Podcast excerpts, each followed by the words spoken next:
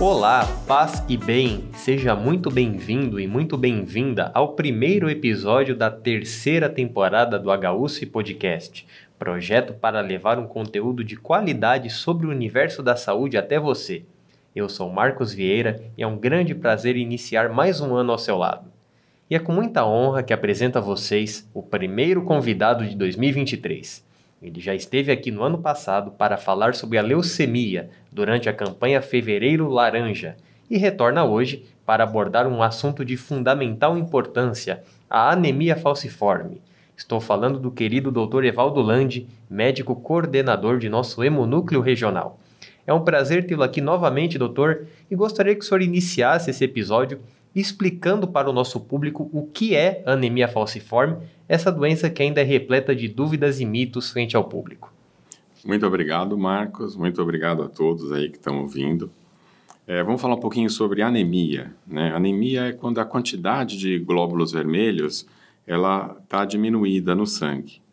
É, e a anemia falciforme é uma anemia crônica e ela é uma anemia hemolítica. O que é uma anemia hemolítica? é quando as células sanguíneas elas são destruídas precocemente na circulação ou fora da circulação. Então não é uma anemia em que está faltando vitamina, está faltando ferro. Muitas vezes a pessoa pergunta, ah, pode tomar alguma coisa para resolver essa anemia? Não. Ela é uma anemia que ela é genética, ela é uma anemia de nascença e vai ficar no decorrer da vida da pessoa.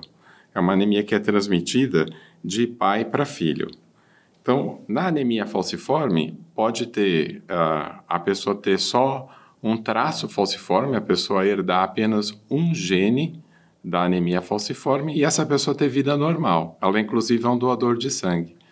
Mas no caso dela herdar dois genes da anemia falciforme, um do pai e um da mãe, é que aí a, a doença se manifesta como uma anemia crônica. E doutor, é, o problema então ele consiste só na anemia ou há outras manifestações? Então, é, não é só anemia. A anemia ela está o tempo todo, mas é uma doença que tem manifestações bastante complexas, é, porque a característica dessa, dessa alteração que tem o sangue, né? A gente está falando da hemoglobina, é a proteína que está no interior da, uh, das hemácias, faz com que a, a, característica dessa alteração genética faz com que essa hemoglobina se polimerize. Uma hemoglobina, uma molécula começa a se juntar na outra molécula e isso vai formando uma estrutura proteica rígida no interior das hemácias, a ponto dessas hemácias se deformarem. Por isso que nós chamamos de falciforme. É como se um, um, um, uma estrutura rígida dentro da hemácia é, deformar-se, adquirisse a forma de foice, e isso tem um impacto importante na circulação da pessoa. Então, não é só anemia, mas é, é também tudo o que vem decorrente de dificuldade da circulação do sangue né, e, e, da, da, e das consequências disso daí. E dentre essas dificuldades que o senhor bem abordou, temos as dores intensas, né, doutor?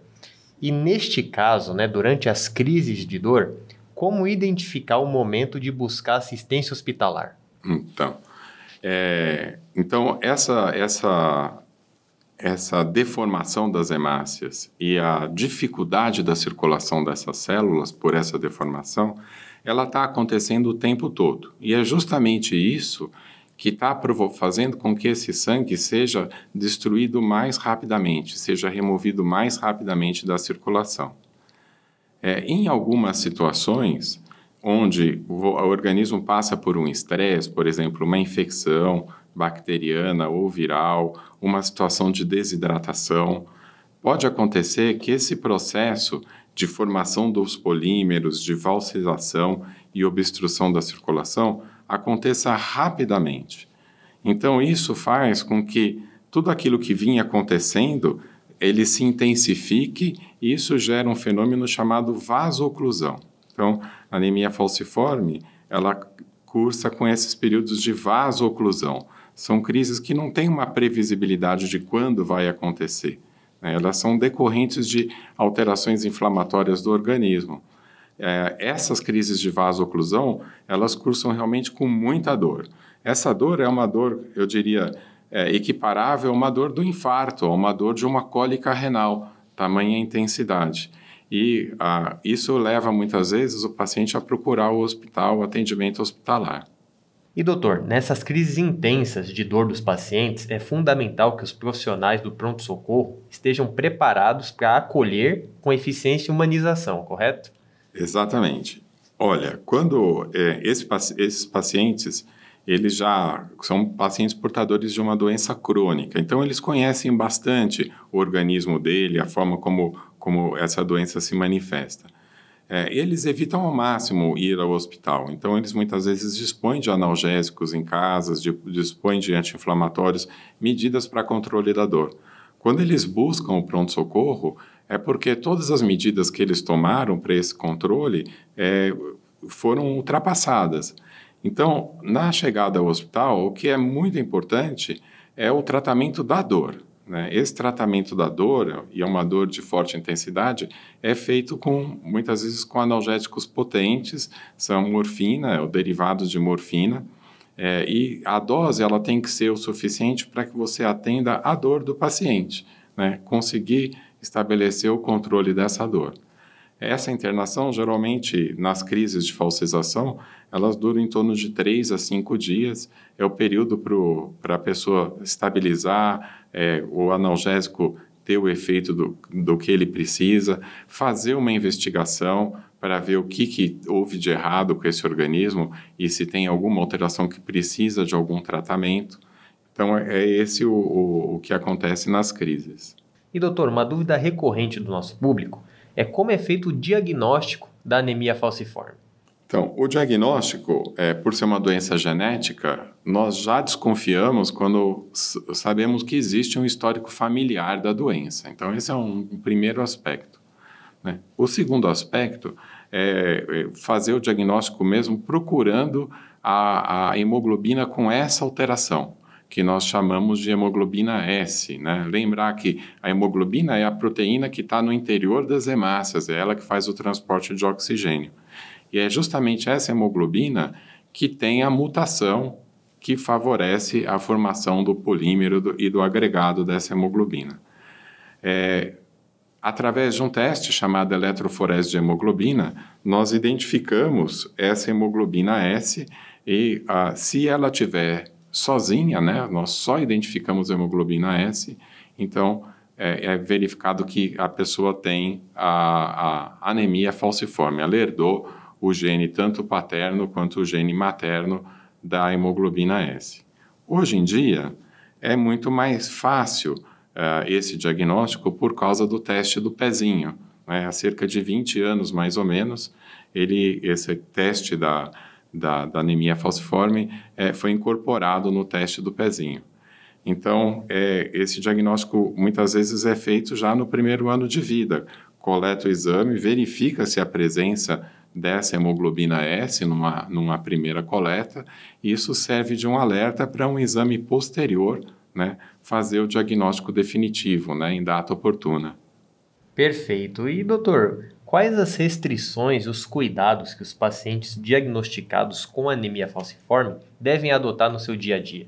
Então, isso é muito importante. Né? O, esse, por ser uma doença genética, ela não tem é, um tratamento é, específico. Lógico que hoje em dia existem alguns serviços que oferecem transplante de medula óssea, terapia gênica, mas isso são decisões bastante delicadas em termos de entrar numa terapia dessa que também tem risco, ela está sujeita a efeitos colaterais.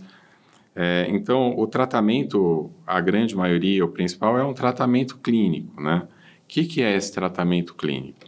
Ah, ele consiste, ah, primeiro, num bom acompanhamento, numa boa instrução sobre a doença para a prevenção é, de, de morbidades, né? É, um bom acompanhamento em relação à vacinação, é, uma instrução em relação a o que fazer para evitar essas crises, né? Que medida você pode ter de cuidados com a sua vida para que essas crises não apareçam? É, como proceder caso apareçam essas crises, né? Para que você é, evite chegar no hospital às vezes muito tempo depois, né? Para fazer esse encaminhamento.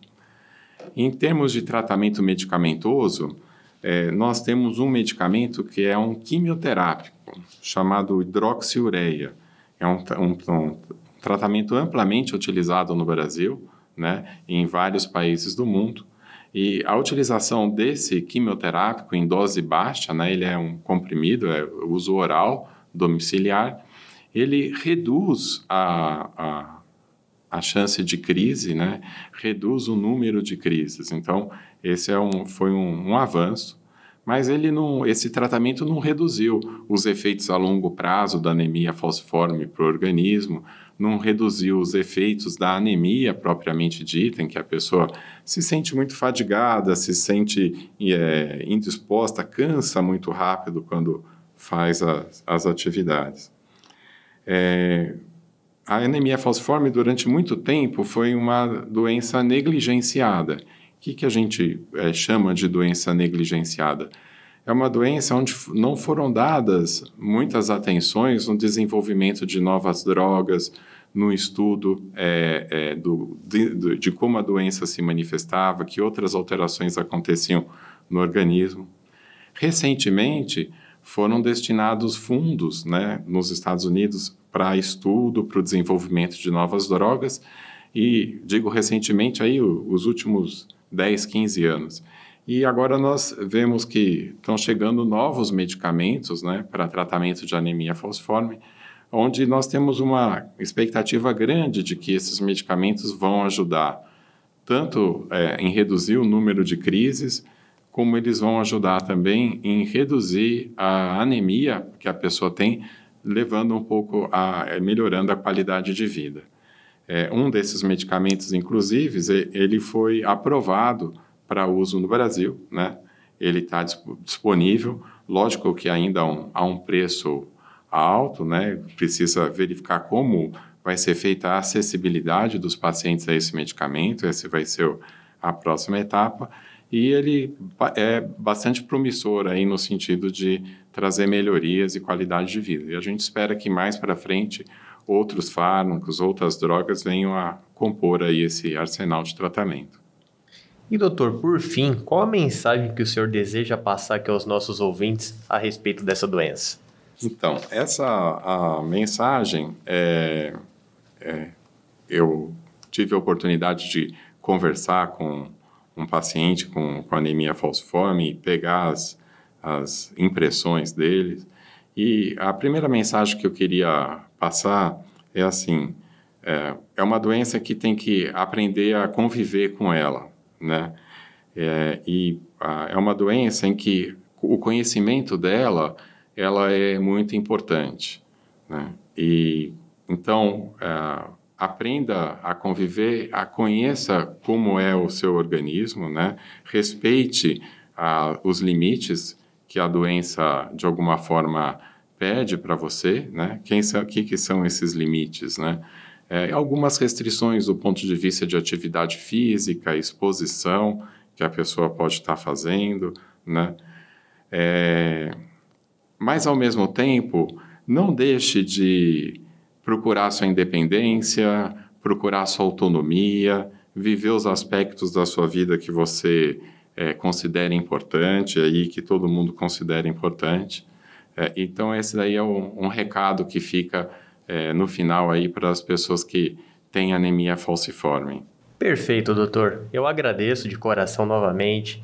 As portas aqui do HUC Podcast estarão sempre abertas, né, com toda a sua didática, sua clareza. Tenho certeza que o senhor aí ajudou muitas famílias, esclareceu muitas dúvidas.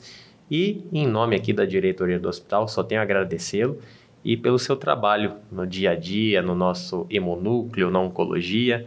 É, somos muito honrados aí em contar com o trabalho e com os serviços do senhor. Marcos, muito obrigado pelo convite, o prazer foi meu e obrigado a todos. E esse episódio aqui é dedicado especialmente ao Miguel Peluso, que é um parente da nossa querida amiga Alessandra, que cuida aqui com maestria dessa equipe fantástica é, da TV USF.